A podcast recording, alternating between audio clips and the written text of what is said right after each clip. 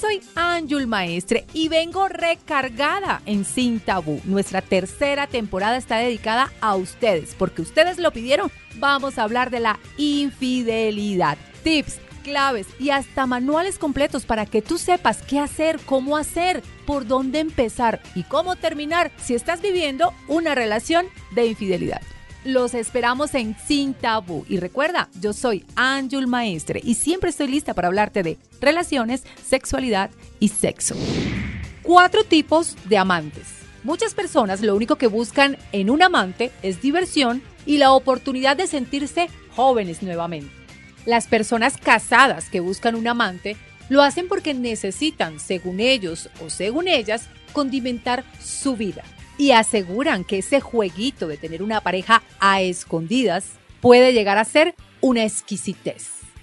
En el capítulo de hoy vamos a describir los tipos de amante emocional, mental y físicamente.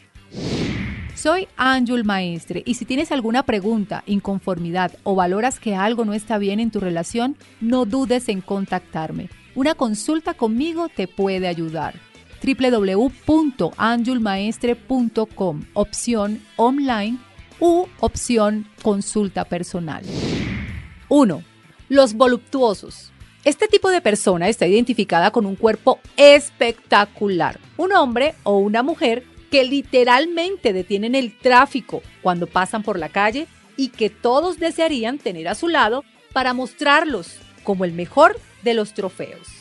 Normalmente pierden muchas horas en el gimnasio y tienen una cirugía estética. Un ser humano voluptuoso es una especie de trofeo que cualquier hombre o mujer exhibe para generar envidia en otras personas. La relación con este tipo de amante son una típica experiencia física y nada más. Ya no bastará con un hermoso cuerpo y una cara preciosa porque la sensación de vacío y de uso que él tendrá lo hará volver hacia el reconocimiento de lo que verdaderamente es importante para su vida. 2. Los rumberos. Para estas personas que se consideran auténticos parranderos, lo que más buscan es compañía para sus experiencias de festejo y gozo. En la búsqueda, la necesidad de compañía femenina o masculina suele ser complaciente y satisfactoria, y aquí podrían encontrar una especie de pareja que orienta su vida más en función del deleite y del placer. Esta clase de amantes lo más seguro es que se conozca en los ambientes de rumba, de tráfico social, porque le gusta el trago, la noche, el plan de salir después del trabajo. Regularmente, estas personas no tienen ningún tipo de compromiso y viven de la hora. En algún momento esta situación será fastidiosa para los dos este tipo de amante evoca la libertad, está lejos del compromiso y en cualquier momento llegan y en cualquier momento se van. Yo soy Ángel Maestre y siempre estoy lista para hablarte de relaciones, sexualidad y sexo. Sígueme en redes sociales, Instagram, arroba Ángel Maestre, canal YouTube, Ángel Maestre y prepárate para aprender, disfrutar y llegar a ser sexualmente feliz. 3. Los complacientes. Son los amantes que nunca dicen no a nada. Lo comprenden y lo complacen todo. Están de acuerdo con tus posturas, tus decisiones y no le cuestiona nada. Ellos no critican, no se ofenden, no son comparables, son admiradores 100% pues están para hacerte sentir valioso y capaz todo el tiempo.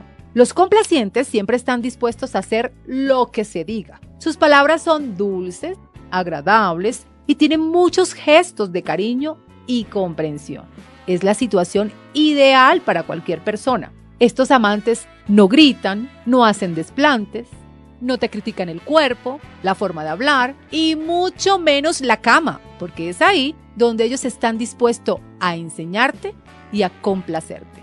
4. Los dioses sexuales.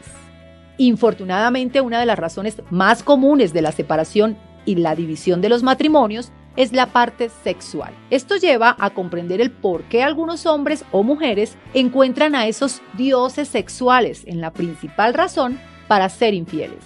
unos auténticos modelos sexuales que saben cómo satisfacer y que han aprendido a hacer de su desempeño sexual un arma a la hora de establecer relaciones.